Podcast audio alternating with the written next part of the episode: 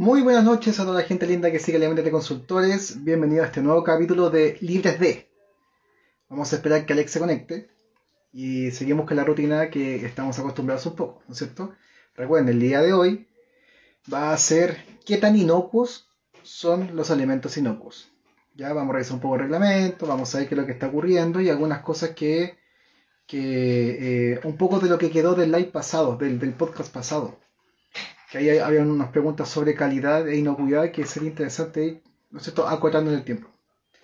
Aquí viene nuestro nuestro gran compadre, Alex Román. Vamos, vamos, vamos.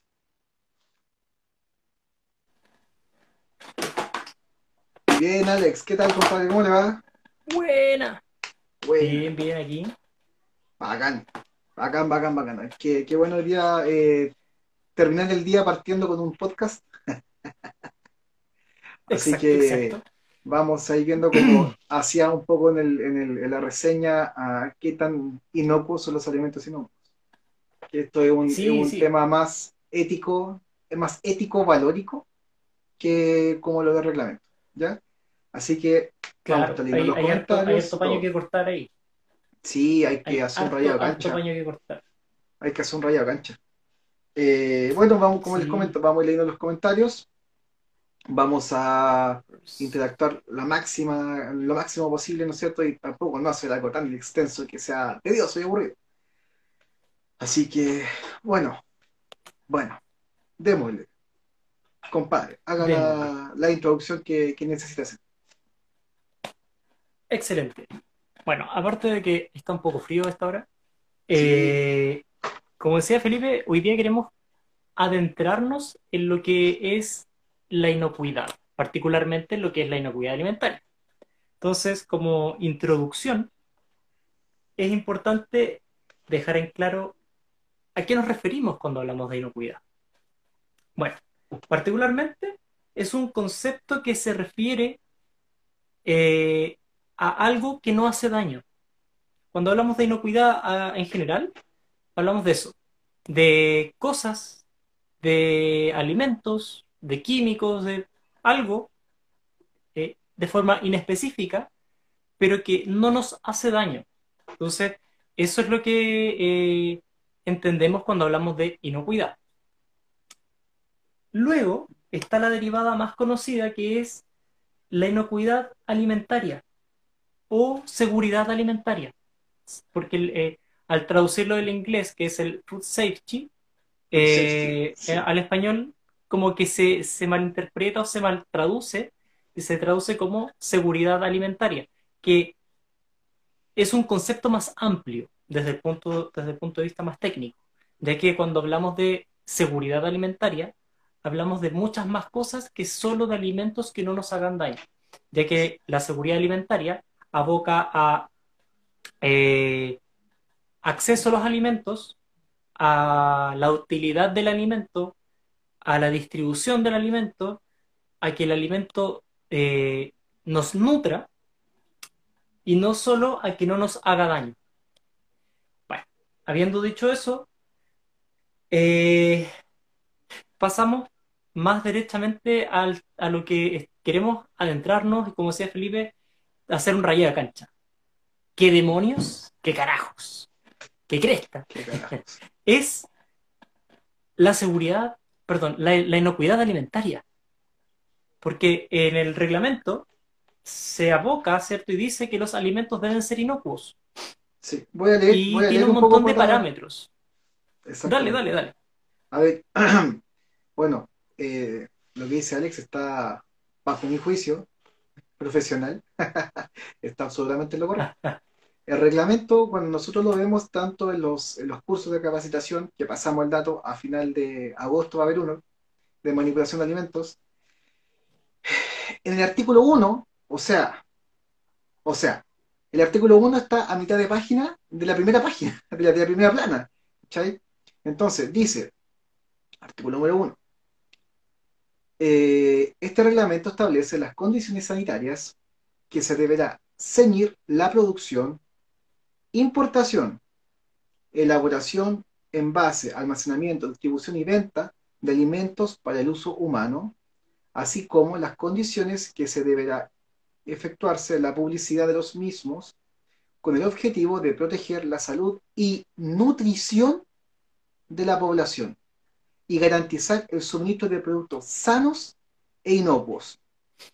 Ya, entonces la triste realidad es que más bien todo reglamento hacia abajo se ciñe casi únicamente a productos inocuos.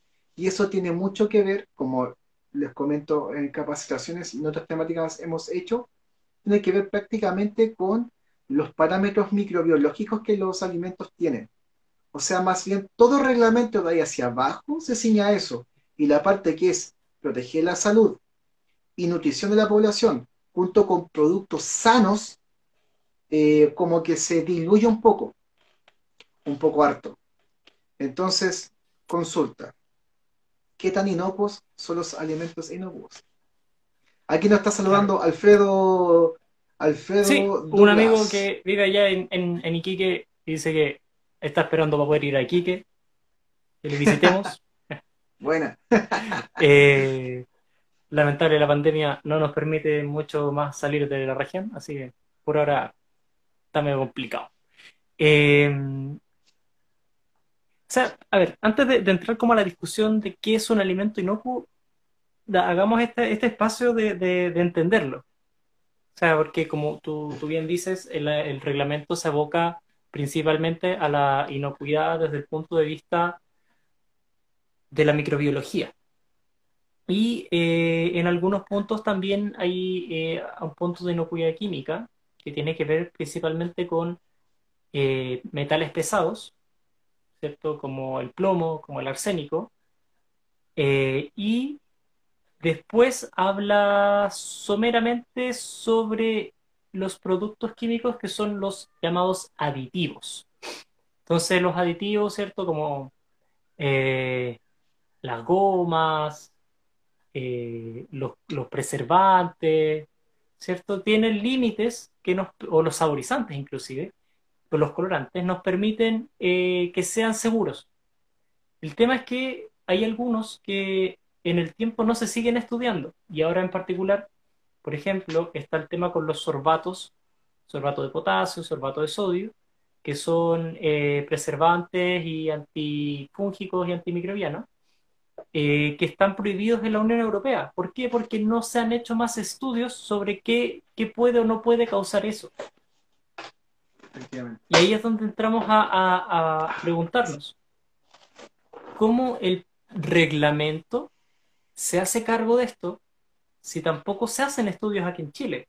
O sea, hace no mucho vimos que eh, el gran bochorno, siento yo, que tuvo que ver con la el desarrollo de, la de una vacuna acá en Chile, que finalmente los, los, que estaban haciendo esa investigación se vieron en la obligación de vender eh, su, su descubrimiento a un laboratorio por fuera, porque acá no se les dio el financiamiento para poder seguir investigando, al menos seguir investigando, ni, ni hablar de, de la producción, porque eso en el gobierno de Lagos, si no mal recuerdo, se acabó. Un, secretario de Economía dijo, oye, pero es que es muy caro hacer vacunas, no sigamos haciendo vacunas, comprémoslas afuera. Entonces, ahí, y sin gluten todo es mejor, se acabó de unir. Giru Vega nos pregunta, o sea que lavarme las manos y trabajar de forma limpia no asegura la inocuidad. Por favor, Felipe, mm. responda. Interesante, porque la inocuidad alimentaria como hemos estado conversando, no solamente depende de un proceso, es como muchos otros tipos de problemas, son multidimensionales.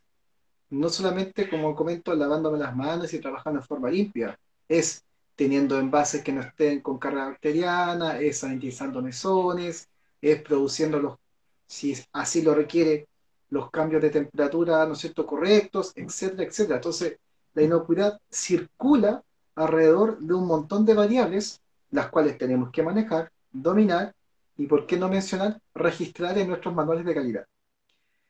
Haciendo un poquito, un poquito más de historia, un poquito más atrás, eh, de lo que hablaba Alex, la inocuidad alimentaria surge en el mundo con leyes que, lo, que así lo, lo administran uh, por un tema que quizás en este momento no está ocurriendo, pero en su momento sí ocurría, que la gente comía alimentos y se enfermaba, y se enfermaba prácticamente por carga bacteriana.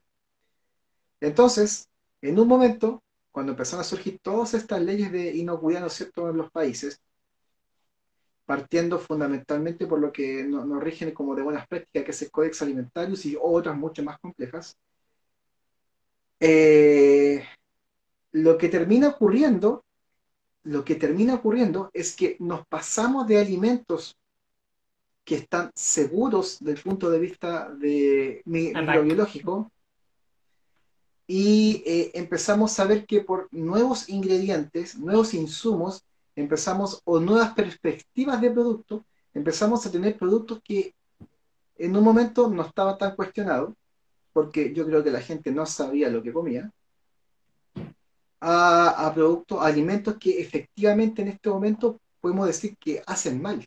Entonces, parte de lo que queremos conversarles en este podcast es lo siguiente, es esto, que ya dejamos atrás, la, por, así, por así decirlo, la brecha de que los alimentos eh, de manera de la industria productiva eh, se, da, pero es mucho menos frecuente, que vayan con altas cargas bacterianas, vayan contaminados con microorganismos, y nos pasamos a la otra parte que tenga que ver con aditivos, exceso de aditivos, eh, productos nuevos que muchas veces nuestro cuerpo no lo metaboliza bien, edulcorantes que desde ciertas concentraciones arriba causa, por ejemplo, fuertes dolores estomacales, calambre y diarrea.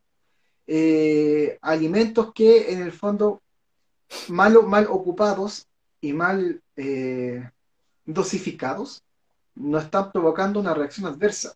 Insisto, el reglamento mucho se ciñe a lo que tenga que ver con algunas contaminaciones químicas, físicas, microbiológicas, pero por sobre todo el tema microbiológico.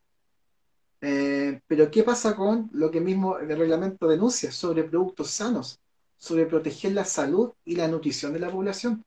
Yo creo que ahí tenemos, hay, un, debe súper grande con la industria. Eh, bueno, sin ir más allá, recuerden que lo hemos conversado en, otros, eh, tanto lives como podcasts, qué tan idóneos son los alimentos para los niños. El reglamento sanitario de los alimentos no establece una buena definición, casi nula, de alimentos que sean para, excepto en, ciertos puntos que tenga que ver, por ejemplo, con lactantes, pero que tenga que ver con niños, con adolescentes, simplemente hay, unos par de rayos de cancha que es como mayores de 14, menores de 14, etc. Y se acaba. ¿Qué pasa con la, cantidad mínima? El, otro día conversamos con, una, una, una clienta nuestra eh, todo tiene edulcorante. Entonces, todo lo que los niños consumen tiene edulcorante. ¿Qué pasa con aquello? ¿Qué pasa con estudios serios en Chile sobre el exceso de consumo en edulcorante en, los metabolismos de los más jóvenes? Que eso es que igual no deja de no ser, porque desde que partió la ley 20.606, como que el, edulcorante fue la panacea para reemplazar lo que tenga que ver con azúcar. Y por lo tanto, poder entrar a, competir en los productos de en los colegios, ¿no es cierto?, en Junaef. O sea, las cargas enormes de edulcorante que los niños están en este momento consumiendo, versus la que existían, por ejemplo, cuando nosotros éramos más chicos, es totalmente, es diametralmente opuesto. Diametralmente opuesto. Es más, ya no sé si terminó quebrando o la producción se redujo al mínimo, porque como que la cantidad de azúcar que se consume es muy poca.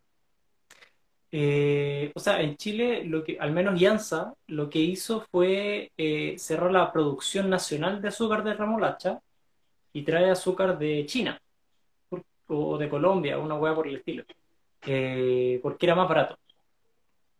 Pero tanto menos de azúcar tampoco es lo que está produciendo, simplemente encontró que fuera del país era más barato comprar que hacerlo acá. Que eso, es otra historia porque hay un montón de industrias que aquí en Chile, eh, por, porque es más, es más bajo el arancel de la importación que de la producción nacional, eh, encuentran un nicho en, en, importar que, que, en producir aquí en Chile, con todo lo que eso significa. Pero eso no es el foco de este, de este live en este momento. ya. La, o sea, la, la, la, alimentaria por eso hacíamos como un poco la introducción de definir cuál era, la, lo, a lo que se refiere, eh, porque en general es un concepto como que uno lo escucha, pero no suele, no suele saber de qué, de qué se trata. Eh, pero está, como, como menciona Felipe, está muy, muy involucrado en el día a día con las distintas cosas que nosotros estamos consumiendo y con eh, los objetos de la ley en cuanto a las actualizaciones del, del reglamento sanitario, en particular del eh, 20.606. Y es ahí donde queremos poner el foco de la discusión, porque si bien la persecución de la, de la ley 20.606 es en cuanto a publicidad, es en cuanto a advertir al consumidor que eh, los alimentos son riesgosos por su contenido de lo que la ley llama nutrientes críticos. Eh, no se hace cargo del, del, objeto en cuanto a la salud, que es el segundo, es la segunda frase o la segunda palabra en el reglamento sanitario. Dice alimentos inocuos y, salud, y, saludables. Eh, porque sin eso, sin saber bien cuál es la, salubridad detrás de, la, de, construir un alimento, eh, da lo mismo la advertencia. Porque, eh, como mencionaba Felipe, estos edulcorantes no nutritivos, que están, si uno se fija, de verdad están en todo. En todo lo que uno consume hay ahora sucralosa. Al menos hay sucralosa.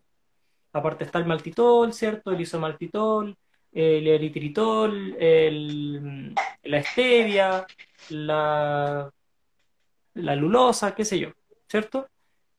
Y eh, al menos manteniendo el ejemplo de la sucralosa, tiene una dosis eh, diaria admisible, que son 15 miligramos por kilogramo de peso corporal para un adulto promedio que se supone que mide un metro ochenta y pesa 80 kilos.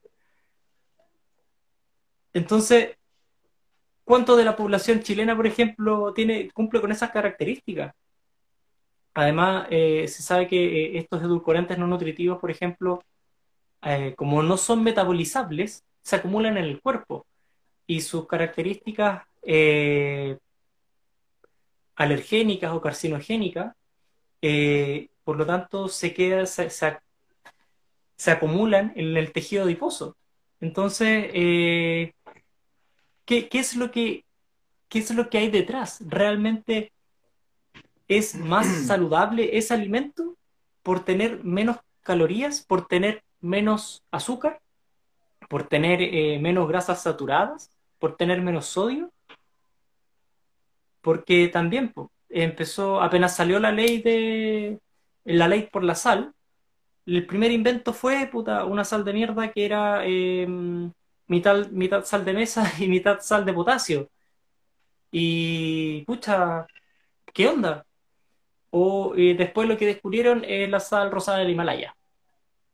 Oye, pero eh, escalando. ¿Qué es una roca? ¿Qué es una roca de sal? ¿Qué es un, una roca de sal? ¿Qué, ¿Qué, impacto tiene traer desde los Himalayas al otro lado del mundo un puñado de sal, pues, ¿Cuál a es la el otra altitud del mundo. A la, a la otra altitud del mundo. Es la, la Siendo que, por ejemplo, aquí mismo hay una sal que es igual que la sal rosada de los Andes. Y bueno, y son iguales. La única diferencia es que una viene del otro lado del mundo, bueno, y la otra está acá en Perú. Eh, y en Bolivia. Entonces, ¿y por qué los menciono? Porque finalmente eh, el cambio climático también impacta en los alimentos inocuos. Entonces, es como que, me, como que eh, no, me da la impresión de que me puede estar dando muchas vueltas en algo. Pero lo que voy es que reflexionemos, eh, y eso es lo que queremos seguir tratando hoy, hoy ahora, eh, qué tan inocuos realmente son los alimentos inocuos. Qué tan preocupada está la industria de que los alimentos que nos están entregando cumplen con eh, los dos preceptos iniciales del reglamento sanitario, que también son lo, los preceptos iniciales del Códex Alimentario. Entonces, eh, ¿dónde, dónde, eh, ¿dónde queda, algo que también mencionaba Felipe al principio, dónde queda este, este tema ético del productor de alimentos. Bueno, es interesante. A mí, como ya sabrá la gente, ah, ya sabrá. Me conoce. Me gusta pelear. me gusta pelear. Eh, a mí me gusta como unir las cosas así como, porque se me quedan más interiorizadas en mi, en mente. Unir como los eslabones perdidos de las cosas. Eh, me gustaría mencionar que puede sonar moda, puede sonar moda, pero las distintas dietas que consecutivamente, yo creo que a partir del año 2010 hacia adelante, han ocurrido, eh, últimamente estamos viendo cosas quietos. Eh, pero surgen por un, tema, un tema obviamente de, de, consumo de alimentos. ¿A qué voy? Es interesante cómo ese tipo de dietas, sin saberlo, están cuestionando esto. Porque es como, no, comer más sano, pero ¿por qué hay que comer más sano? No, porque hay que comer más sano, porque todo está lleno de, químicos.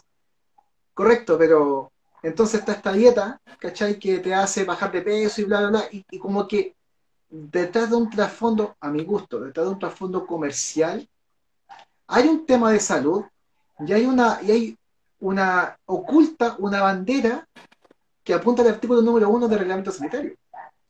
Y así con otro tipo de dietas que han surgido en el tiempo, uh, y no dejando de afuera la dieta vegana y vegetariana, que de una, de u otra manera, eh, ellos se preocupan impresionantemente, inherentemente, o sea, sin saberlo, que son alimentos más sanos y podemos entrar en conclusión que la palabra sano quizás no es tanto de la industria alimentaria, quizás es más de la nutrición y la salud, de la, salud, pero podemos entender a grosso modo que es algo sano.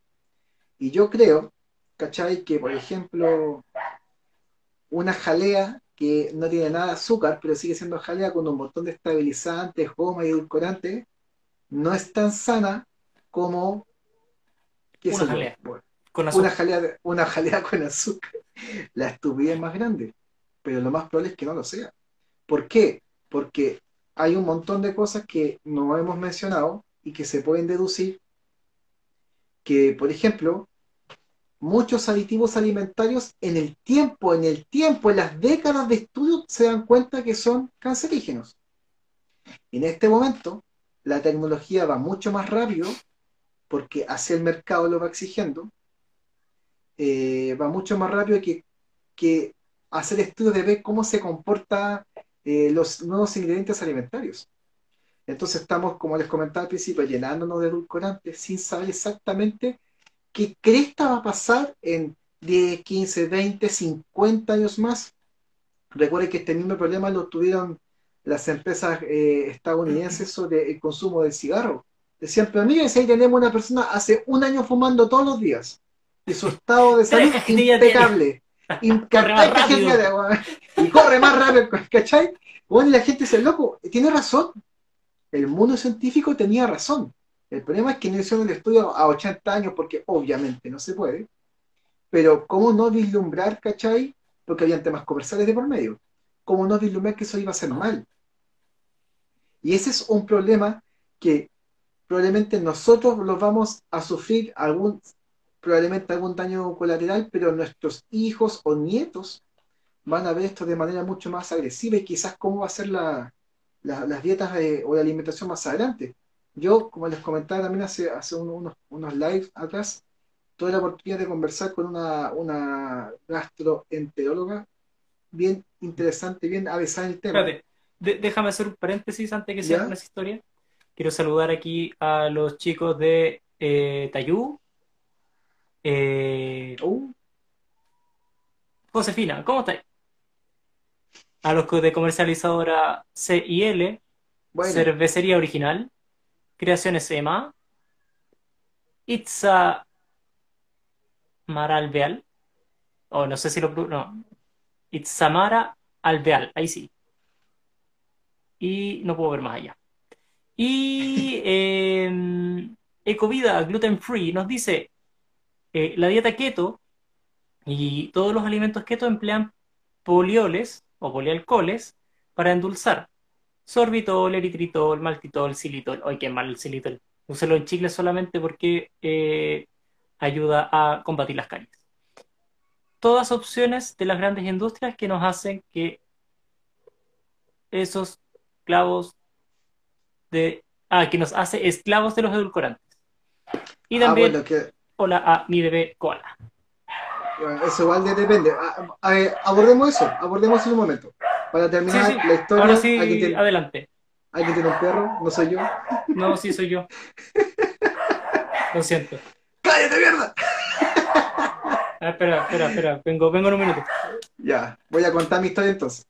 Eh, el tema es que esta persona, esta profesional me comentaba que efectivamente el intestino del, del- del ser humano, bajo, ojo, bajo su profesión, el intestino del, ser humano es un, es un órgano muy antiguo, muy eh, de manera como tecnológica muy precario. Y que entre más nuevos ingredientes se van inventando, más difícil se le hace al intestino absorberlos. Y o más daño le hacen.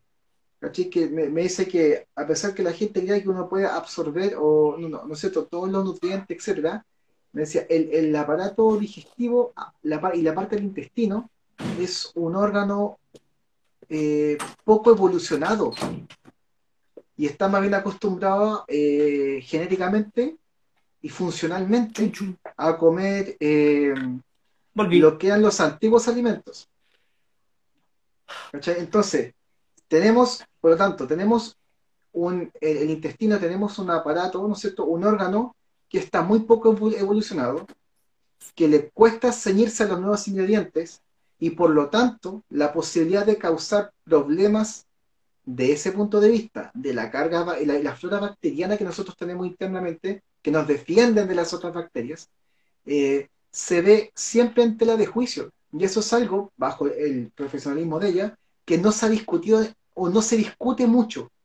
Entre más complejos son los nuevos insumos, ingredientes de la industria alimentaria, por así decirlo, más mal o menos absorbidos pueden ser por parte del intestino y provocar en el futuro eh, de las personas distintos tipos de enfermedades. Distintos. Ahora, hace, hace, hace no mucho nos enteramos que, que una, una amiga en común que tenemos con, con que es más amiga de Alex, yo más conocido, le dio diverticulosis, que es una enfermedad al, al- intestino, en el cual el intestino, una parte del intestino, la musculatura, como que empieza a, a- vibrar y a moverse de manera independiente al demás órgano y causa mucho dolor. Y si no se trata con medicamentos, si es muy severo, hay que entrar a operar y cortar esa parte del intestino. Y ese tipo de cosas se ven cada vez más frecuentes, igual que las alergias. Por lo tanto, no es que yo pueda inventar nuevos insumos, ingredientes y echarle para adentro y echarle para adentro. Hay un tema que hay que hacerse cargo de las distintas disciplinas que están alrededor de la industria alimentaria, ingenieros en, en alimentos, agrónomos, nutricionistas, bio- medicina, ¿cachai? Que fondo tenemos- bioprocesos. bioprocesos. Tenemos que decir, ¿sabes qué loco? Así como paren, paren la moto porque estamos en una dirección que simplemente nos estamos autodestruyendo. Mira, yo quiero hacer un espacio ahí que de repente se entiende como eh, ingrediente complejo, eh, no sé, una weá así como súper ultra elaborada que tiene un montón de, enlaces y cadenas y weá. Eh, y no es tan así. De hecho, un ingrediente más complejo simplemente puede ser, voy a, hablar en términos quizás súper químicos, puede ser la quiralidad de, de un compuesto. Como por ejemplo, la sucralosa es un disacárido que eh, tiene una, un guion más de no me acuerdo qué cosa. Y en ese enlace, creo. Era como algo sí, sí, una hueá súper longi. Y ese enlace lo transforma en una molécula que es eh, indigerible, no es, no es metabolizable. Entonces, eh, o lo que pasó con las grasas trans, ¿cierto? Eh, para los que se puedan acordar de química, existen eh, los compuestos trans y los compuestos cis, Sí. ¿Ya? Que no tiene nada que ver con eh, el tema LGTBI, eh, sino que Por si acaso no tiene por si nada acaso. que ver. nada. Eh, los compuestos trans es porque están con forma transversal, Transversal, ¿cierto? como de silla, y los cis que tienen una forma de bote, y si no era al revés. ¿Ya? No, sí, así me voy ¿es así? Ya. ¿Y qué, qué es eso? Bueno, nuestro cuerpo está a- acostumbrado a digerir los compuestos cis Sí. y las enzimas que tenemos para digerir pueden destruir los enlaces de los compuestos cis, no así de los compuestos trans. Por lo tanto, eh, los compuestos trans son antinaturales para nuestra digestión y, por ende, lo que generaban en cuanto a la grasa trans es una acumulación de un, de un ingrediente, de un, eh, de un producto que es, eh, nuestro cuerpo es incapaz de procesarlo de cualquier forma y por lo tanto se acumula. Sí. Voy a complementar un poquito eso, que los estudios que hay sobre metabolismo de animales eh, deducen, infieren que existe naturalmente en los animales, para la gente que come animales y derivados de ellos, eh, grasas trans. El tema es que se produce naturalmente en tan baja cantidad que el consumo en el tiempo del- al ser humano no debería causar enfermedad.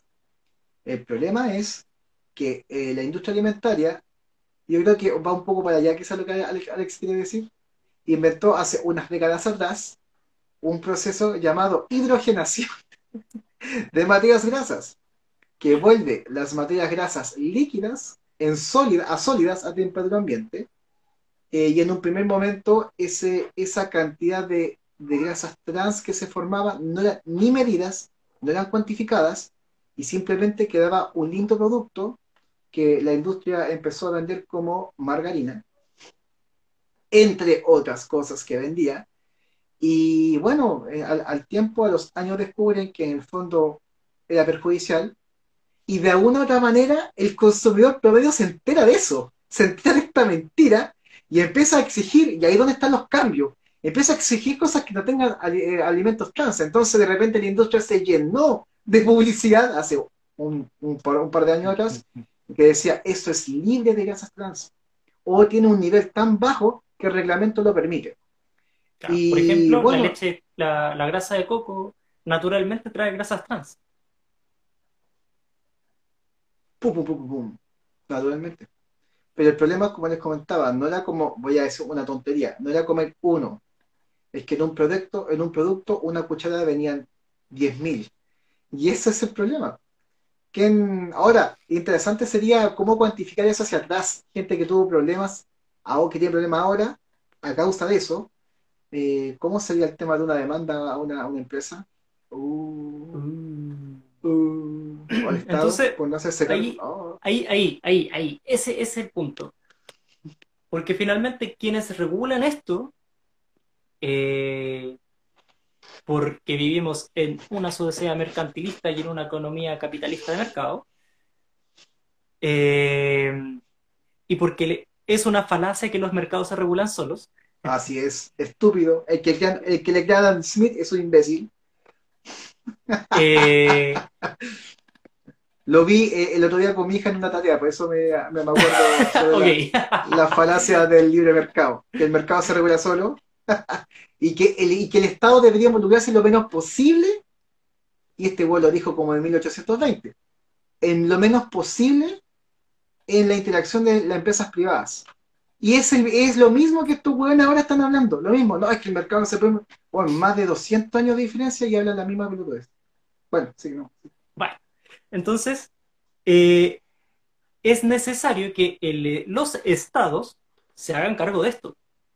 Ya, como, como mencionábamos al principio, eh, algo hace el reglamento sanitario porque habla de que los alimentos tienen que ser inocuos y saludables. Eh, por lo tanto, confiere la obligatoriedad auto, autoconcebida de- eh, del Estado a través del Ministerio de Salud de que debe preocuparse de que los, de los ingredientes de los ah, alimentos producidos acá en Chile sean eh, producidos y, y- vendidos en Chile sean inocuos y saludables. Y por lo tanto tiene que generar o una reglamentación o una supervigilancia o una supervisión de, para que esto se, se, se ejecute. Porque de lo contrario, y volviendo a decir, como el mercado no se regula solo, eh, ¿qué van a hacer? Nada.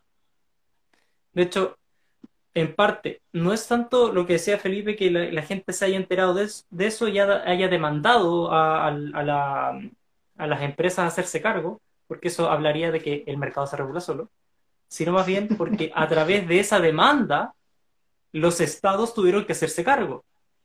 ¿Cierto? Se generaron políticas de cuál es el nivel de tolerancia de, em, de las grasas trans y que tienen que además realizarse acciones para retirar las grasas trans de los productos en medida de lo posible. De hecho, los procesos ahora incluyen una como una, una limpieza, un filtro de grasas trans. Filtro de grasas trans.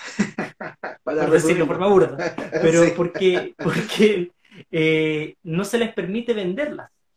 Entonces, reitero, parte de esto de discutir sobre la inocuidad es cómo esto nos involucra a nosotros, tanto como industriales, ¿cierto? Eh, eh, responsables de la producción de alimentos, como consumidores y como agentes políticos que exigimos que nuestros alimentos eh, sean seguros, sean inocuos. Para allá tiene que ir esto, porque finalmente, o perdón, no finalmente, no hemos terminado nuestra, nuestro derecho a la alimentación es el que se ve mermado. ¿Mm? Pues lo, hemos visto y lo hemos conversado hartas veces con la gente que tiene eh, alergias alimentarias. De hecho. ¿Dónde, dónde, dónde quedan sus alimentos inocuos y, saludables? ¿Dónde está su derecho a comer en cualquier parte de Chile cualquier alimento libre de eso? libres de... libres de... como este espacio, como este espacio. Como este espacio. Claro. ¿Dónde, de pelos en la lengua. Libre de la lengua. ¿Dónde, queda, weón, el, el eh, su derecho a una alimentación justa, equilibrada, como dice aquí, que, le, que proteja su salud y su nutrición? ¿Dónde queda? ¿En manos del, del mercado? Bueno, bueno, del, mismo punto de vista, cuando se ingresan alimentos a Chile, que lo estamos viendo el otro día con. No me acuerdo con quién. Alguien. Eh, alguien. Eh, ah, un, nuevo alimento. ¿Quién lo está, quién hizo las pruebas? No, es que la FDA, ¿cachai? En Estados Unidos le dio la, luz verde. Ah, ya entonces, como en Chile, el Ministerio de Salud lo que menos hace investigación. Ah, ya, pues entonces, bueno, de eso, debe, estar listo, son locos cachan, esos locos saben, pues, ya, pásalo, pásalo. ¿Cachai? Oye, ¿y, qué queda con la reglamentación interna? ¿Cachai? Puta, es que la reglamentación interna avanza a uno por hora. Bueno, bueno, tendrá que avanzar más rápido. Pero no podemos estar dejando pasando alimentos confiando en parámetros internacionales para homologar en Chile nada, porque en el fondo no, no se homologa nada. ¿Cachai? Y hay que, y, tiene todo un, tema interno, aduana y todo el tema, pero con la parte sanitaria. ¿Qué es lo que ocurre? Puta, es que el reglamento eh, sanitario de los alimentos en ese sentido va un par de años luz atrás, ¿cachai? De los nuevos ingredientes. ¿Quién se hace cargo de eso? ¿Cachai? Bueno, aquí para contestar el tema de eh, ecovida gluten free, claro, el tema de la dieta de, eh, keto y de los endulzantes, podríamos decir así es porque la gente le gusta comer cosas dulces. Si la gente no le gusta comer cosas dulces, maldita gente que come cosas dulces, no tendría que ocupar endulzante, edulcorante. Pero ya, hablando en serio, eh, tiene que ver cómo se consiguen los alimentos y que ojalá la gente no me quiera crucificar por esto, o inténtenlo. Pero eh, los edulcorantes se ocupan de mala manera y de manera poco prolija porque también el tecnicismo de mucha gente no es suficiente para entender lo que causa en el cuerpo, no tienen un grado técnico para aplicarlo. Y eso es común porque la gran mayoría de personas que emprenden alimentos en Chile no saben alimentos. Y no les voy a echar la culpa a ellos. ¿A quién debía yo echarle la culpa de entrar alimentos que ni siquiera están regidos por el reglamento sanitario? O sea, entrar ingredientes. Puta, le tengo que echar la culpa al MISAL y su brazo armado que se llama CRM Salud. a ellos te voy a echar la culpa. Cosa que, si hubiese aquí un abogado, un abogado de, alimentos que, eh, ¿cachai? Es interesante como que tomara esto. Compadre, bueno, podríamos hacer la avanza de banda solamente para fastidiar y joder hasta qué punto estos tipos responden. Porque ellos son, loco, el Ministerio de Salud es eso, pues. No es el Ministerio del Libre Consumo. es de salud. Ellos deberían preocuparse de, velar por esta, por esta cosa y no empresas pequeñas, pues, ¿cachai? Que intentan ir como, según ellos, como remando para el otro lado, cuando realmente uno lo, único que pide es que haya más reglamentación del tema. Eh, veamos, ¿qué más? ¿Qué más? Bueno, se unió mi bebé Koala, punto CL, gracias. Eh, Birra Huichafe, Karini Jorge, un saludo. Eh, Rosa Inés, Maquita Herrera. Un saludo a ellos. Ellas. Birra, Birra dice, no pudieron vigilar cuatro salones para la convención. en todo caso, imbéciles. Y van a poder fiscalizar los alimentos. Toda la razón, se les pagaron como 500, millones de pesos, millones de pesos para poder un micrófono, weón, y un data show y no pudieron. imbéciles. Y alcohol gel. Y alcohol gel. Imbéciles. Imbéciles. Rosa decía que dijera un metro de distancia. Ah, bueno, imbéciles, weón. Están pidiendo mucho. Estás pidiendo que, el, que el gobierno haga su pega. Oh, bueno, terrible, terrible. Si, si en el fondo, si lo extrapolamos a eso, tenemos, tenemos eh, no, no, es precisamente culpa del gobierno de, Piñera, porque estas son políticas que vienen de hace mucho rato, ¿cachai? De hace mucho rato. Que hay gente muy cómoda en puestos haciendo nada o que tiene poco... Como el secretario administrativo de la Convención Constitucional. Eh, por ejemplo. como que la, persona que debería liderar el CDMI de salud sea una ingeniera mm. comercial que como acá en Santiago, no, no, no, no sé. Acá, en Santiago, acá en Santiago, que una persona que no es ni lo uno ni lo otro. De hecho, es todo lo contrario, es todo aquello que nosotros estamos diciendo que de una u otra forma, no es que nos sirva, pero es que, puta, pastelero tus pasteles, como dice el dicho, puta, yo, no sé, pues, no me voy a ir a meter, weón, a un hospital a, trabajar con, con, gente con COVID, weón, porque no tengo idea cómo se intuba, pues, Ah, cada vez oye, tú trabajas ahora de jefe de urgencia. Nada, hasta el pico, weón, ¿para qué? a la chucha, weón, ¿qué voy a hacer? ¿Qué voy a hacer? ¿Cachai? Podría tratar de ayudar en, en el orden de las gestiones, pero, vaya de eso. ¿qué, tengo que, ¿Qué tiene que ver un ingeniero en industria alimentaria metido en temas así, ¿cachai? O, dictaminando, no, sí, estos remedios hay que comprarlos y estos no. Bueno, yo no soy profesional adecuado para aquello. Ah, pero en Chile como existe esa wea, ah, pero pongamos el hombro igual. Ah, si igual la hacemos, loco. Eso nos tiene metido, es lo que nos tiene metido. Alex juega con los filtros, muy bien.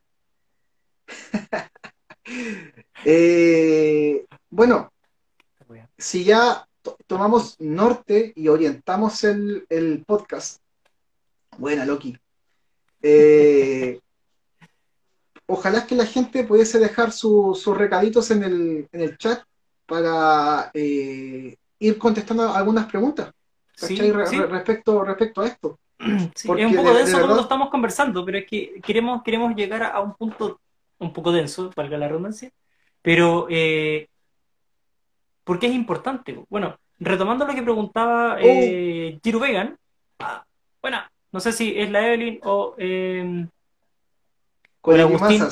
El Agustín que tiene que terminar su, su, su capacitación. Eh, la, va, la, va, a terminar, la va a terminar, tranquilo, tranquilo. Algún día, algún día.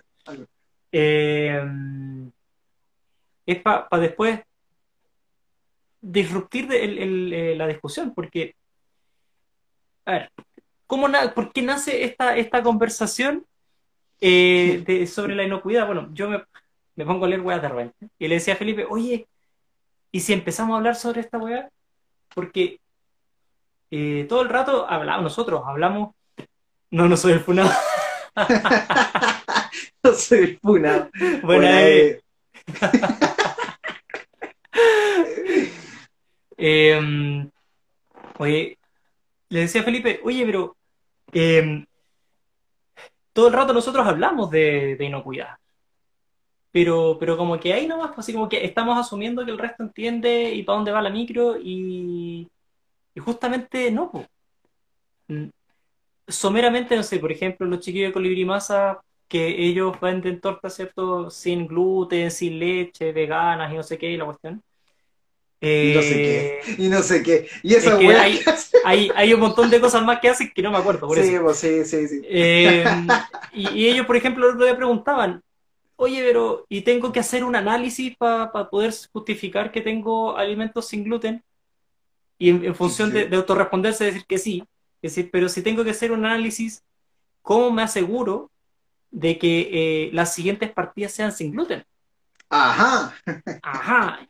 Entonces, Porque los procesos se sistematizan aparte de en eso, parte. En parte. en parte, eh, tiene que ver con, con lo que está diciendo Felipe. Lamentablemente, no toda la gente que está emprendiendo en alimentos o que trabaja en el rubro alimentario eh, entiende realmente la envergadura de esto. ¿ya? Por, ejemplo, las grandes empresas obviamente están liderados por eh, un gerente comercial o, un gerente, eh, o, un gerente general que es, pucha, ingeniero industrial o, eh, o ingeniero comercial o administra- administrador, qué sé yo. Eh, y por lo tanto su foco está en la venta. ¿ya? Y ahí es donde, a- pa donde quiero mo- mover la, la discusión.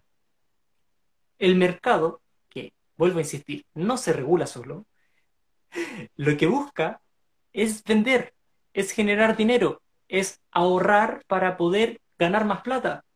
No está preocupado realmente de vendernos productos, que sean buenos o que sean sanos. Está preocupado de vendernos productos que nosotros queramos comprar. Y eso es lo que tenemos que nosotros tener súper claro todo el rato. Porque si no, el consumo nos consume, ¿o no? De Tomás Molián, el consumo me consume, exactamente. Bueno, el, el- el mercado no está, la empresa, o sea, las empresas, las grandes empresas, los grandes monopolios no están tan ni ahí, que recuerda que hace unos años atrás, por una jugada de Luxi, eh, haciendo tira ahí para el lado de las Condes, y inundaron parte de, de, de Providencia, po. ¿Te acordás cuando se llenó el caracol de, de agua allá y quedó la caga?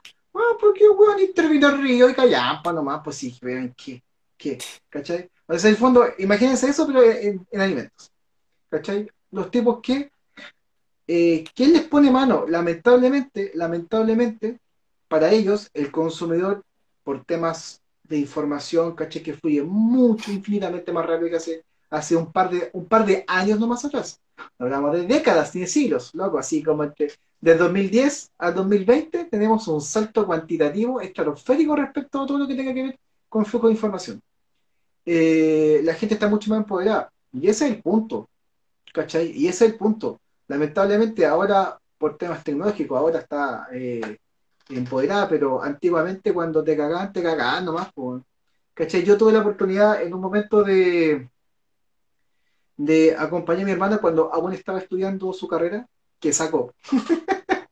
Eh, para la redundancia, eh, y tuvo que hacer un trabajo de bibliografía sobre, no me acuerdo qué cuestión, pero tuvimos que revisar en, el- en el- en el- en la Biblioteca Nacional diarios de hace caleta rato, bueno, así como 1940, 1940, hasta como de 1940 como hasta el 1960, ¿cachai? Así como, uy, bueno, revisando, revisando, Qué entretenido. súper entretenido. Y caleta veces fuimos, pues yo, o sea, yo fui como dos, ella fue como 20 veces. El tema es que cuando me fui fijando que en esa época ya existía cuestionamiento sobre algunas cosas de los alimentos, me interesó, me interesó un poco más, weón, la tarea de ella porque me permitió acceder a ciertas cosas que Y por eso fue una segunda vez. esa fue la segunda vez para que qué había pasado. Y eh, hace, bueno, allá por los años 70, creo que fue el, el 70 o el 71, ocurrió un tema, por ejemplo, con la leche Soprole, que se vendía en envase de vidrio, que venía pasteurizada, no alcanzaba UHT porque esa tecnología aún no existía. No, es más nueva la UHT, es de los 80. Claro, sí, es mucho más nueva. Y tenían un, creo que fue 71 o 68, fue como por ahí. Por La ahí. empresa entró en cuestionamiento porque se dieron cuenta, después de un par de cuestiones, que en algunas botellas de litro entraban así como 950 ml y en otras entraban como un litro 50. Y en esos 100 ml, eh, que nadie tenía como en fondo medirlo porque no existían las balanzas, las pesas como en la casa de la gente, eh, se generó toda una cuestión que le llamaron las, eran como las botellas brujas de leche. Búsquelo, googleenlo por ahí. Y fue una cuestión terrible violenta que los locos tuvieron que salir del paso. Imagínense, en esa época no existía la reglamentación de inocuidad que hay ahora. Entonces tuvieron que salir del paso diciendo, puta, es que la máquina estaba mal calibrada. Sorry. Sorry, po, weón. Sorry, cagaron. ¿Cachai? Cagaron. Cagaron. La wea Entonces. Entonces, eh, aquí, aquí, aquí voy con esto. El empoderamiento de las el mejoramiento de tecnología y todo nos ayuda a todos. Pero claramente, eh, esto no puede estar como al libre albedrío de las empresas. Aquí debe haber un ente fiscalizador eh, ministerial, como por ejemplo un Ministerio de Salud, que hiciera la pega, po, ¿cachai? Y que dirigiera el buque. Si en el fondo dirigía el buque, weón. Cuando tú digas que tiene que ir, hay un reglamento que lo dice, eh, eh, la empresa debería ceñirse, weón, ¿cachai? Pero cuando no hay fiscalización, y, tú, y uno sabe, weón, que no hay fiscalización, weón, ¿cachai? Efecto. o cuando te fiscalizan, te cae todo el peso encima de la rigurosidad de la ley. Eh, ¿Qué así? Ah, me declaro en quiebra. Hasta luego. Abro otra empresa y sigo haciendo lo mismo hasta que me, me, me pillen de nuevo. Sí, ¿por quién te ayuda? O sea, por ejemplo, bochornos que tuvo, weón, eh, eh, esta empresa Fruna, ¿cachai? Hace, que fue como en un año le dieron duro. Se suicidó un trabajador, más de un trabajador por exceso de pega. ¿Qué ocurrió el tema del COI que mandaban los niños igual? Que Ah. salió un pedazo de uña, salió un pedazo de falange. Dice, oye, ¿cómo esa empresa, weón, sigue funcionando? Puta, es que pagar las multas es mucho más económico, weón. ¿Cachai? De hecho, en ese momento, eh, para esa vez, le pusieron la multa y los clausuraron así como a las 3 de la tarde. Y, a- y por lo que me dijeron, gente que vivía cerca me dijo, bueno, a las 6 ya estaban abiertos, ya no habían abierto de nuevo. Sí. ¿Qué? Pagó- pagaron la weá, pum, hasta luego. Ahí se la creo. Chao. No es tampoco crucificarlos, pero eh, tiene que haber una rigurosidad y una, y una tela de juicio mucho más profunda que simplemente reducirse a una multa. ¿Cachai? Hay cosas que tienen que, que, que Que hacerse puta, re- hay, hay que reevaluarlas. La forma en que estamos concibiendo los alimentos y su reglamentación, hay que reevaluarla. Absolutamente hay que reevaluarla. No significa que lo que, lo que hay no exista, pero hay que reevaluar porque los nortes están claros en el artículo número uno. Hoy está claro, y es el primer artículo de la primera plana. Está claro. El tema es, loco, háganse cargo de lo que ustedes mismos están reglamentando. Wea que en Chile sabemos que muchas cosas son letra muerta. Exacto. ¿Qué nos dicen El aquí? Domínguez. Qué fuerte Ah, cuando- que está- Cu- cuando, sí, cuando cu- hablamos de una funa una masiva. funa- una- son las peores. Puta, es que lamentablemente esa, esa empresa, el hay una tribunal, funa, eh, la, ¿cómo se llama? El, la Corte Suprema eh, dijo que las funas están funadas, así que no se pueden hacer funas. Por si acaso. la funa se funó. Eh, hay empresas que son tan viejas y que llevan tanto tiempo arraigadas en el subconsciente que la gente igual va a ser eh, como la vista gorda. ¿Cachai? ¿Qué comenta Ah, mira, mira. la gente de... Sin gluten todo es mejor, nos dice eh, Noemí. Eh, pero ese tema de inocuidad también es parte del consumidor, porque sigue comprando alimentos de una empresa tan cuestionada. Bueno, Ah. justo, lo, justo lo que yo estaba comentando. Hay cosas que están muy arraigadas, muy arraigadas, y lamentablemente, probablemente eh, Noelia no, no, no, lo, no lo conoce, pero dentro del mundo de la, vamos a llamar como de la Es como, es como, es como la, la, la, la leche Gloria para ustedes, que no, nos comentabais el otro día. Es estos una cuestión que llevan- está en el ADN de, de la cultura. Sí, y porque hacen, hacen dulce o hacían dulce, o igual, igual son como los que se mantienen muy con el tema de azúcar, más que con edulcorante, como que no han pescado esa cuestión. Eh, son dulces muy de choque, son dulces que son muy económicos, y siempre lo han sido. Entonces el perfil a, a quienes llegan con sus formulaciones eh, son Sí. cosas que atras- ha- han atravesado generaciones. Yo al menos, yo al menos, desde que soy chico, eh, consumo eh, comida, ¿cachai? Productos Fluna. Y su Sí, diversidad de, de- de sus marcas que tienen, ¿cachai? Exacto, Entonces- mira, nos dice, ¿por qué no reclama a la entidad de salud que transmita por televisión todas las irregularidades de las empresas de alimentos? Eh, bueno, eso, espérate, vamos, vamos a ir por partes. La pregunta anterior, ¿cierto? De, por qué el consumidor sigue consumiendo, tiene que ver con varias cosas. Uno es por cultura, como estaba explicando Felipe. Segundo es por acceso. O sea, yo puedo consumir aquello a lo que tengo la capacidad de compra y aquello que está dentro de eh, mi entorno alimentario. Si está fuera de mi entorno, eh, da lo mismo el precio que vaya a tener, yo no lo voy a poder consumir. Y tercero, y quizás que es la, más importante de todas, es eh, conocimiento. La gente, a la gente, al menos aquí en Latinoamérica, no se le educa para saber qué tan bueno o tan malo es un alimento, sino que solo con el concepto de que un alimento, valga la, redundancia y la guay que voy a decir, un alimento alimenta. Un alimento es aquello que me quita el hambre y que me permite trabajar, hacer mis días. Eso, eso es lo que es lo que apunta. Y luego, para responder, responder un poco la segunda pregunta, eh, ¿por qué no se reclama, cierto? Bueno, al menos en Chile, eh, los medios de comunicación están súper coludidos con las empresas. Y lo voy a decir así, si no fue una puta mala wea. Em, porque, y, porque aquí, lamentablemente, el mercado, eh, esta, esta lógica de mercado, más que la, economía en sí misma, caló muy hondo de mano de la corrupción. Quizás no se nota porque eh, los locos de, quizás una de las buenas cosas que han logrado es mantener un flujo estable de dinero y trabajo eh, medio no vamos a decir constante, pero sí medio. Nunca, nunca la, eh, por lo menos desde los 90 para adelante, nunca la cesantía ha pasado de los 20 puntos. Cosa que en Latinoamérica igual es, es, cuático, porque hay países que han tenido hasta 30 puntos de, de cesantía en algunos minutos. Por ejemplo, Argentina. Eh, el caso es que, en ese sentido, la televisión no es un aliado del consumidor en ningún caso. No lo es. Y va a tocar en algunos minutos alguna cuestión y va a decir algo, va a generar algo de ruido y después al carajo. No les va a importar. ¿Por qué? Porque hay plata por debajo. Por supuesto, los medios de comunicación subsisten con la publicidad, pues. ¿Cachai? A ver, aquí Roseñas dice, Aquí en Perú hay una empresa Bios. Ah, Biosu. No, no sé. No lo, o no lo leo completo o, lo se equivocó. Que afirma y jura que sus productos son gluten free y es falso. Le han hecho demasiado daño a los celíacos con internamientos hospitalarios y más. Nunca fue sancionado.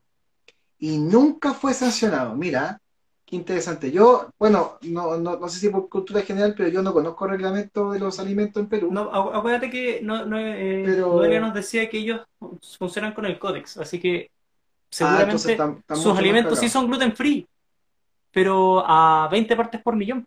Y obviamente hay un segmento importantísimo de celíaco que 20 partes por millón, puta, les caga la vida todo el rato. Ahora, de ese punto de vista, claro, la empresa dice, pero si yo aquí, yo, yo aquí tengo mi ensayo, ensayo actualizado y es, y es lo que la reglamentación me pide. O sea, en base a lo que hemos conversado incluso en las capacitaciones, un producto de calidad se basa de los distintos puntos que significa que un producto tenga calidad. Uno de ellos es que se estén generando los procesos y las certificaciones mínimas que pide la reglamentación.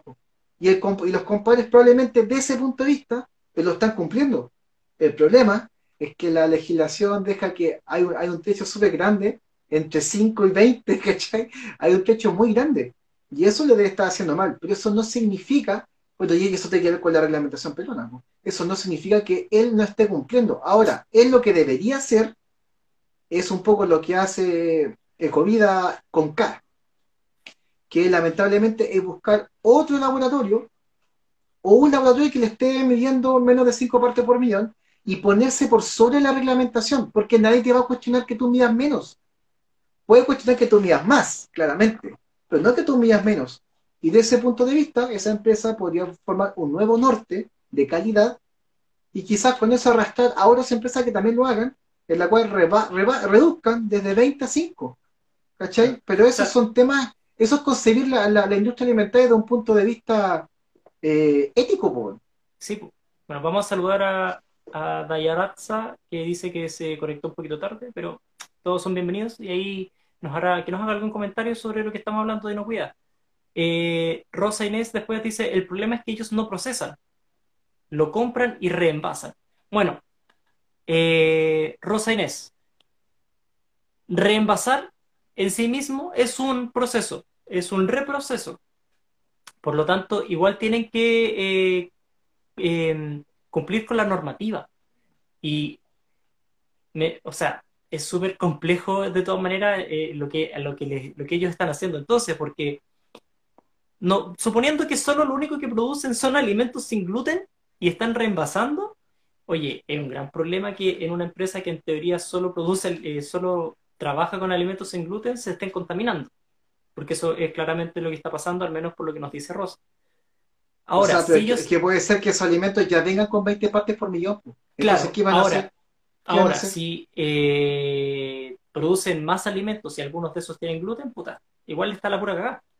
Entonces, eh, en este caso, yo creo que las denuncias, las demandas, ¿cachai? Eh, tienen que ir en cuanto al cumplimiento de la normativa. Eso es, y eso es en cualquier país. O sea, si ellos están generando problemas de salud, porque igual en Perú el tema de la inocuidad es súper importante, si ustedes pueden demostrar fehacientemente que el consumo de esos alimentos les atenta a la salud, es claramente un alimento que no es inocuo, porque les está haciendo daño.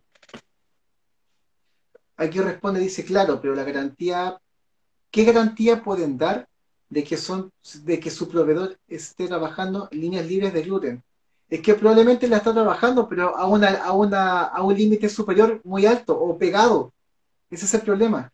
Ojo, en ningún caso le estoy prestando ropa a la gente que haga eso.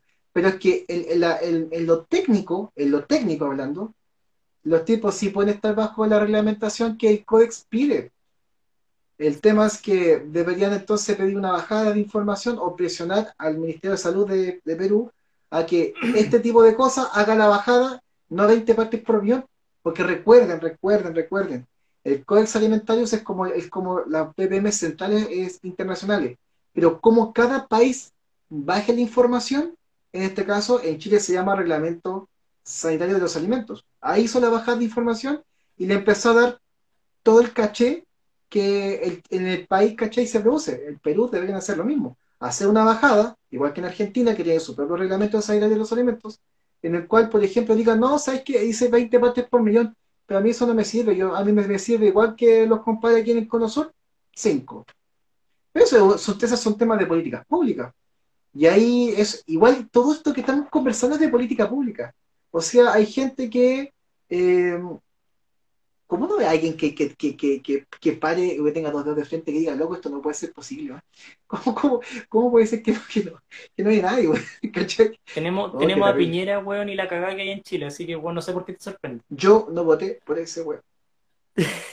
no importa. Cada que me preguntan, no, no es mi presidente. Yo no voté por ese weón. No importa. Está sentado ahí y está la pura está Sentado ahí, weón. sí. Es cuando en el colegio el, vamos a elegir presidente y eligen al más un weón así que penca, te decir, ese weón que es penca, weón, y me, me tiene que representar, puta la cagada, weón. qué terrible, weón. Así, así, así, así no es. Ah, no sé cuánto llevamos, oye. Eh, Una hora con cuatro minutos. Ah, ya. Eh... En todo caso, dice Colín, la live en todo caso. Puta, weón.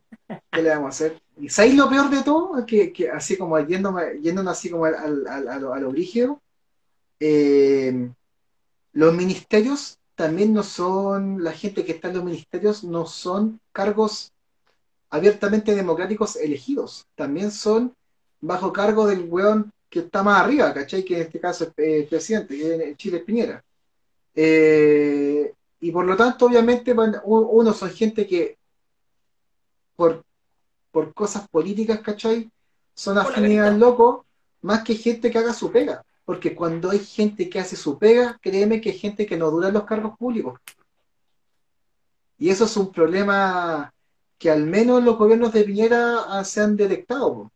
¿cachai? Es más, cada vez se queda más solo, porque nadie, nadie es tan imbécil de seguirle el, el juego, hacerle coba a este compadre. Y ahí los compadres se van cortando, po. ¿Cachai? Qué terrible. ¿Qué, qué, qué comentan aquí la, la people? Eh, nos preguntan si ayudamos con permisos para carnicería, así que que nos hable por interno. Nos saluda Carito. eh, hola Carito, desde Puerto Montt. Uh, Eh, buena. Tú- Al otro lado de Bueno, no- nos dice a dónde termina Chile. Oh. No, no. Eh, sin gluten todo es mejor, nos vuelve a decir, realmente el consumidor se encuentra desprotegido. Eh, los medios de comunicación no difunden los temas de inocuidad, obvio, pues si no los entiende. La entidad sanitaria tampoco los difunde, solo lo publica en su página web. ¿Y quién carajos lee eso? Nadie. Además que la, oye, debo decir, la página web del, del, del- de la Seremia de Salud de ustedes allá en Perú es bien como la chucha, weón. Loco, yo me metí y es súper poco amable. La cagó, la cagó la weá amable. Así como que poco Eh. amable. Tú, te, tú te metías como, "Oh, ya me quiero ir. Ah, Entonces- mira, mira, Con mayor razón, no, na- lo- nadie más lo va a leer. lo, lo que dice Noelia es cuático, porque si tú pones que los medios de comunicación no difunden Oh. temas de, de, de- de inocuidad, Te debemos la llamada entonces. Sorry. Que dice que la quedamos de llamar y no la llamamos. Ah, oh, que Oye, somos ¿en serio? penca, lo siento. o disculpen. me da culpa nuestro. Oye, si no te llamamos, pucha, no, nos podéis como mandar un mensajito nuevamente para refrescar porque de repente se nos, se nos pasa. O lo que nos pasó el otro día, que eh, hay mensajes que no llegaron. No sé, como que nos bloquearon un rato y quedamos ahí como al debe. Hoy sí tuvimos, yo creo que nadie se dio cuenta, oh, qué lata. tuvimos como 48 horas bloqueados por, creo que mi hija más pequeña agarró el teléfono de la, y, y hizo algo en la cuenta y se bloqueó. tuvimos como 48 horas bloqueados. Oye, aquí, aquí voy cuando Noelia habla de los, los temas de, de los medios de comunicación. Solo para que, para que ha- hagamos una, un ejercicio empírico. Miren, hace como, no sé, como cinco meses atrás, con Alex, Alex un día sábado le dije, oye, compadre, acaba de pasar por televisión eh, un programa en el, en el, en el, en el Chilevisión que hablaron una pelotudez sobre los superalimentos y que los superalimentos aquí, que los superalimentos acá y, la- y las propiedades eh, farmacéuticas que tienen, tenían ciertos alimentos. Y dije, oye, estos buenos están cagados. Y, bueno, el, el que más murió dice, "Ha- hagámosle una de- denuncia al Consejo, al Consejo Nacional de Televisión. Ya, pues, hicimos la denuncia, denuncia y todo, y hace como un par de semanas le respondieron así como, em, tu denuncia queda archivada. Bueno, entonces, además, o sea, si tú escalas en eso, significa que no solo medios de comunicación, sino que el ente que debería regular lo que tú ves,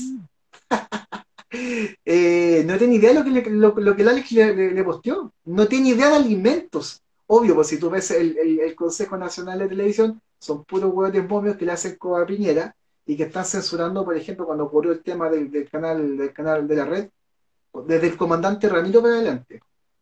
¿Cachai? Eh, creo que a la, la misma, la misma falta hay, obviamente, uno decir que desde los colegios se necesita más educación, pura sí, weón, pero, pero hay cosas que van mucho más allá. Pues recuerden que, por ejemplo, yo cuando iba en primero medio, el año 2000, fue el último año en que la malla del, del- de educativa del Ministerio de Educación tuvo educación cívica, pues. Cacha. Educación cívica. Yo tuve educación cívica, bueno, y sé que es pulenta, y de repente tú ves en la calle, ah, bueno, yo he pillado con gente, de repente en la calle digo, weón, tu falta educación cívica, te- no, dije, tu educación cívica cero, weón.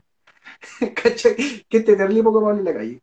Y, y claramente, si no se da con eso, o no se da, por ejemplo, con la educación vial, ¿qué queda para los alimentos? Pues si, weón, para, para esto, bueno, el alimento es Pa- como, alimento para adentro, chao. Claro, que es lo que le- les decía antes, o sea, el mercado concibe que el alimento es la weá que, que, te hace funcionar durante el día. Y era, y era. Entonces, se da mucho, lamentablemente, eh, en nuestros países que se ha sufrido hambre, que pucha, las comidas como más típicas son las más calóricas que te generan saciedad y que te generan eh, y que te dan un gran aporte energético. Que, por ejemplo, en Chile está el caso de la sopa y pilla y el maicao y el pan. Bueno, aquí somos mundiales para comer esas weas. Eh, y en otros países hay distintas cosas similares. Por ejemplo, en Venezuela están los patacones, ¿cierto? Los y patacones. y la- las arepas. Entonces. ¿qué es lo que, qué, qué- qué es lo que es esa lógica de consumo? Puta, un alimento que te genera saciedad y te permite andar en el día.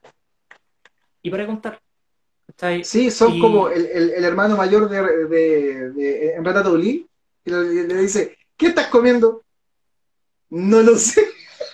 Bueno, no lo sé. Bueno, pues le estoy echando algo al buchi porque hace hambre, weón. ¿Cachai? Puta. Eso. es, po. Entonces, y, y esto y va alimentado y vamos a volver a darle al mercado, weón. ¿Por qué? Porque es importante darle al mercado. Re- Eh, porque eh, el mercado lo que necesita es hueones que estén trabajando todo el día. Entonces, cuando se habla de, no sé, de trabajar menos horas al día, de eh, tener más espacios para comer, ¿cachai? La, la otra vez creo que les comentábamos, cuando nosotros estábamos estudiando con Felipe, eh, nosotros no teníamos horario de almuerzo. La universidad nunca- no contemplaba horario de almuerzo, uno, uno nunca deja de estudiar. Ah, además. esto no- Eh, no, uno entonces- hora de almuerzo, weón. no, po. y después de una toma y un paro, lo- logramos tener una wea digna, que era horario de almuerzo. Entonces, ¿cómo, cómo concibes eso? Si no tenéis tiempo ni para sentarte a almorzar, eh, y que de repente, no sé, pues hay trabajos que te dan 45 minutos, 40 minutos pa- o 30 minutos para comer. Eh, 15 hay- a bueno, veces. 15, 15, 15. hay 20, ¿Te 15. acordáis? que Entre bloque y bloque a veces, weón, 15. Fuerte. Sí. Chao. Y era, y fuiste. Y eso, pucha, impacta negativamente en, en tu salud. Porque eh, parte del comer, del ritual de comer, es eh, sentarse y disfrutar la comida. Y hay, hay infinidad de, de estudios que hablan de que darse el tiempo de comer adecuadamente, tranquilo, ¿cachai? Bajar el ritmo, disfrutar la comida, Te hace impacta comer lo justo y necesario. Te hace comer lo Además justo de eso, necesario. y te, y te impacta positivamente en la digestión. Entonces, Sí. eh, si no tenéis tiempo para hacerlo, eh, podemos hablar de que incluso la forma de consumo hace que el alimento deje de ser inocuo. Porque tenemos que sacar que la inocuidad es un- un- una propiedad inherente del alimento detenida en el tiempo, que es como lo piensa la industria. Por eso existen los sistemas de calidad, de control de la inocuidad, la FCC 22000, HACCP, eh, IFS, BRC, BRC toda la mierda. eh, ¿qué más? Eh, AB A y B. Puta, a ver, deja ver si me acuerdo de alguna otra más. No, no me acuerdo más. Entonces, no es una propiedad que esté simplemente eh, eh, determinada por, por un, un control de calidad, que esté determinada por un documento, que se detenga en el tiempo, que cuando tú lo, lo envasas, lo metías en una caja y lo mandáis a un, a un local, eh, se quede ahí y lo abráis en tu casa y la cuestión esté igual como salió de la empresa, que vamos a darle el beneficio de que de la empresa salió bien, sino que hay muchas otras cosas que involucran en esto. Y ahí es importante, como estaba diciendo, por ejemplo, tener tiempo adecuado para comer, tener, Mm. eh, cap- tener eh, el espacio, por ejemplo, que en nuestro idioma en español muy bonito, hacer sobremesa, que eso, eh, para, bueno, dato al margen, sobremesa es una palabra propia del español para lo que hacemos que es después de comer, conversar. Eso, me quedo sin aire, Eso. dale. Because Net. Oye, aquí la gente de, de Colibrí, eh, la, la Evelyn, eh, menciona que, claro, que dice, yo me creo esas cuestiones como el super al- alimento que estamos conversando, y después voy donde mi mamá y le digo, mamá, mamá, come esto, es un superalimento.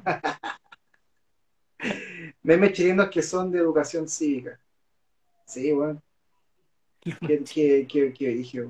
Bueno, eh, Después, mira, después Carito dice, ver, si se desacelera este ritmo de vida, todos podrían cocinar sus alimentos, pero esto no para. Lo más rápido y ya. Pero esto no Pues- para en la urbe, en las metrópolis, en las ciudades más grandes, porque lo que es en partes que aún se conservan en Chile, puta, que hay partes que Hay, hay, hay, una, hay obligado una hora de siesta, weón, después de weón, duermen, weón, y, y sigue ocurriendo, y es, es un nivel de vida que uno podría creer que es como, ah, la wea guasa, no sé, loco, es súper amable una, de hecho, es más, eh, en Uruguay a la fecha, a la fecha, eh, en cuanto al comercio, el comercio en Uruguay cierra de 2 a 4, porque la gente come y almuerza. Siesta, bueno, siesta. o sea, come y almuerza, come y duerme siesta. Bueno, y es así, ese es el ritmo de vida de ahí, ¿cachai? Y era, bueno. ¿Por qué? A la cresta. Oh, bueno, bueno, y, y, eso te ocurre también en, los pueblos, ¿cachai? Eso hay más, menos grandes que Santiago, y que hay, algunos sí están abiertos, pero hay una cantidad de negocios de barrio que cierran, pues, bueno. Igual es piola cuando tú te acostumbras, porque en el fondo ocurre algo que en las grandes metrópolis ya no ocurre, que tú te planificas el día. ¿Cachai? Era como cuando uno veía la, la, serie que dan una vez a la semana los sábados de la noche. Oh, weón, Los Simpsons, cuando era chico. Y ahora es como, bueno, cuando lo quiera lo googleo, y, esa cuestión inmediata, bueno, como que le quita cualquier magia a la, a la planificación. Sí. Lo más rápido, claro, confirmo. La vida de un universitario trabajador, esa es la peor. Yo me autoesclavicé y hubo. ¡Ah! Se me ocurrió. Y hubo. Oh, bueno, se me ocurrió. Hubo tiempos que no ah. comía, dice. Eso. Y, ahora, y ahora se obligó a comer. Que, y después más adelante nos dice que eso lo llevó a, cómo hace su ritmo de trabajo la, la E. Y nos cuenta que también pues, se toma una o dos horas de almuerzo. Tranqui. Sí. Sí, Carito nos dice que, que sí, pues, que, que, se hace sobremesa y se hace siesta allá en, en, Puerto Montt, donde ella. Dice que hay locales que cierran a la una y abren a las 3 de la tarde. Acá, acá en Pirque hay, loca hay hartos locales que cierran a las 2 y abren a las 4. O, cierran a las 3 y abren a las 4. Así como que de, de, como que de 2 a 4 acá como que nada. Obligado a la siesta, descansar y todo. Entonces, retomando, ¿cierto? Eh, retomando. la inocuidad no es una propiedad inherente detenida en el tiempo. Es algo que nos involucra a nosotros, llevándolo a lo que nos decía eh, Noelia. ¿Cuánto es de responsabilidad del consumidor? Yo creo que por ahí, por ahí también vamos. Que, que, como consumidor, digamos, decimos, locos, ¿hay que? Aquí esta wea no me haga mal, tengo que tomarme el tiempo de comer. Sí, pues, aquí la, la, dice, mi tata es del sur y su local cierra de 2 a 4 porque come y toma siesta. cuando, cuando vas estás obligado a dormir siesta o matar el tiempo hasta que despierte y decida abrir. Bueno, sí, el, el, el, el, abuelo de, de, mi, de mi pareja también, porque tenía negocio y cerraba también pues, como de 2 a 4, así como de 1 y media a 3, una así. Y bueno, siesta, chao. Baja la cortina, adiós. Y siempre falta alguien que golpeaba la puerta y decía, ah, por favor, nada, nunca. estoy, comiendo. Igual, yo creo que es súper propio, o sea, que es súper propio. De hecho, eh, siendo, insisto, siendo la inocuidad, la inocuidad alimentaria es un poco de todo. Puede, uno podría creer que, que de repente nos descarrilamos de la, conversación principal, que a veces sí pasa, pero en el fondo todo es parte de un todo. O sea, cómo se conciben los alimentos, insisto, no solamente echarle algo a la, boca, ¿cachai? Para, para alimentarte. Debería ser, bajo este el mismo reglamento que ellos se autoimponen, debería ser un, espacio en el cual yo me vea, mi salud se vea favorecida por comer estos alimentos. ¿Cachai? Eh, o, sea, yéndonos hacia el otro extremo, no significa que no hayan alimentos que sean ricos en grasa o ricos en azúcar me parece competente que los haya, ¿cachai?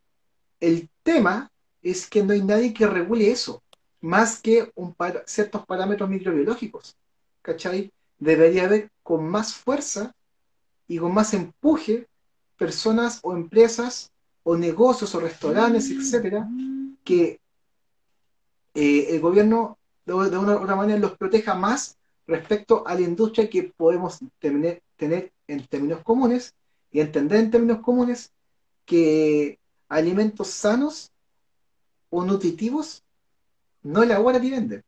¿Cachai? Insisto, no es que no es que no existas, sino que yo creo, en lo particular creo que debería estar, le rayado cancha, debería ser otro. Sí, eso es. A ver, ¿qué más dice la gente acá? Antes, porque ya tenemos que cerrando ya muy mucho rato. Yo creo que es parte de un todo porque ese todo es un sistema y en ese sistema estamos, hemos crecido, claro. Hay que, hay que des- desaprender esos hábitos que casi ni se han, claro, que casi ni se han cuestionado. Y, y- y ese es como, como un tema. Comer mejor no significa comer pura fruta y verdura, weón. Yo creo que también ese es otro, otro concepto súper súper equivocado. weón. Comer mejor es comer equilibrado. Para la gente como súper pegada al tema de la nutrición y de la, y de la salud, comer mejor es comer equilibrado. Eh, si tú comes puras verduras, te vas a enfermar. Si tú comes pura carne, te vas a enfermar. ¿Cachai? Si, bueno, es, distinto. Te, te da gota. Como hay gente por ahí que, que come todo el día carne. Eh, así que eso, pues chiquillos, yo espero que eh, este, este podcast sea, y muchas gracias por la interacción, sea una herramienta más que una guía, que sea como una forma de tener juicio. Ya nosotros no le vamos a decir que su alimento elaborado es malo o es bueno. Bueno, sí, podríamos decirlo porque hay cosas que lo establecen, pero más allá de eso, más allá de eso, es que el espíritu que, lo, que la reglamentación en Chile tiene, que no se cumple mucho, es que yo, insisto, mi salud se vea enriquecida por ingerir estos alimentos. Y hacia allá va un poco la, la invitación. No va, insisto, en decir que algo es bueno o algo es malo. Todo en su justa medida. Yo creo que esa, una, un, es- ese, ese, ese tema es súper de, los nutri- de, los, de las Nutri, ¿cachai? Como, loco, todo en su justa medida. Yo recuerdo por ahí que a- a- antes había una cuestión que decía, una vez al mes debería- podrías comer ir al McDonald's. Una vez al mes. Ya, yo, yo creo que eso mucha gente no, no, lo, no, no lo- no lo hace, pero Una vez al mes, que- ahora come en su casa. claro, por ejemplo, nos pasamos para el otro lado, rígido, ¿cachai? Así que, bueno, chicos, Alex, si quieres decir algo para finalizar. No, el otro día eh, nos dejaron, eh, nos preguntaron, oye, eh, recomiéndense algo. Ya, yo voy a recomendar eh, una serie ya, eh, que se llama Violet Evergarden. ¿Algunos lo van a gastar por ahí? Mm, puta, es un, es un anime que está en Netflix. De hecho, es una coproducción con Netflix. Eh, oye, es muy, es muy lindo y puta, si tienen ganas como de llorar a mares, véanla. Ah, Tiene como 13 capítulos y tiene dos películas. Eh, bueno, la última película salió hace poquito, por eso se los recomiendo. Y es la que le da cierre a la historia. Así que, loco, de verdad, si, si tienen ganas de ver algo así como bien, bien lindo y, y- y que de, de cierta manera es emocionante eh, pasarlo ahí, véanlo eh, en Violet Evergarden. yo no sé qué recomendar, me de improviso. Tengo un hay un montón de estas cosas que en, en- en la- en las lives de las temporadas pasadas recomendadas, eh, que usualmente un juego, eh, creo que incluso el- el- tengo un libro ahí que también había recomendado. Puta, recomiéndate Eh. algo de la Wii, pues, weón, ya que estáis ahí con la Wii. Ah, sí, fue la última adquisición. Oh. Eh, bueno, muy, muy breve, Nintendo Wii es una Nintendo más que nada para niños. Y eso se ve claramente en todo lo que son las formas de los botones, la distancia que hay entre ellos, etc. Pero hay algunos juegos que son súper maduros. Y otros que son entretenidos para la familia y otros que son literalmente para niños. Eh, podría recomendar dos o tres. Muy interesante para Nintendo Wii salió la trilogía del Metroid Prime, ¿ya? Que está, que, que los do- dos de ellos son de GameCube y lo pasaron a, a- a- a Wii y mejoraron algunas cosas de movimiento y técnicas con, con el control y el, y el nunchuck y suena súper interesante. Estoy tratando de jugarlo pirata y no puedo. Se cae con la cuestión de tratar de jugarlo pirata. Eh, y me parece como juego maduro para una persona adulta que ya jugó las otras series y se va a dar cuenta que el Metroid, que si tú sigues la línea continua de Metroid, el primer Metroid es el Metroid 0, que es, que es de Game Boy Advance, que es a su vez es el mismo de Nintendo. Ese es el primer Metroid. Y luego la historia debería saltar no al de Super Nintendo, sino que a este, a los Metroid Prime, y después volver a Super Nintendo. Esa es la historia cronológica del tema. ¿Cacháis? Bueno, no sé, bueno, le gusta hacer esa cuestión a la gente que desarrolla juegos. Eh, el otro juego ¿Y que me otro? sorprendió, el, el otro juego que me sorprendió, Caleta, para mi gusto, porque me gustan mucho los juegos de, de plataforma, es el Kirby Wii. Bueno, filete. Bueno, súper, súper, súper entretenido. Súper entretenido. ¿Cachai? Así lo juego con mi hijo. Eh, hay, hay, otros Kirby más para Wii, pero son más, más, más de niños, son más fáciles, son de dificultad mucho más baja. Y este me sorprendió porque lo, lo bonito de los juegos de, de, de, plataforma cuando evolucionan bien, envejecen bien, es que te va sorprendiendo con nuevas formas y nuevos, eh, o sea, nuevas formas como de interactuar. Bueno, lo encontré a toda raja que hay ciertas cosas que, que tenéis que mover el control, ¿cachai? Y tienen más poder y bueno, bacán. Yo creo que esos dos, esos dos como para niveles como más veteranos en Metroid, y como que te quieres encontrar un juego de, no, no tanto es 3D, pero no tanto 3D, sino que más bien de plataforma, eh, reconvertido el, el, Kirby de Wii. A toda raja. Bueno, para jugar con, los con los peques. Sí.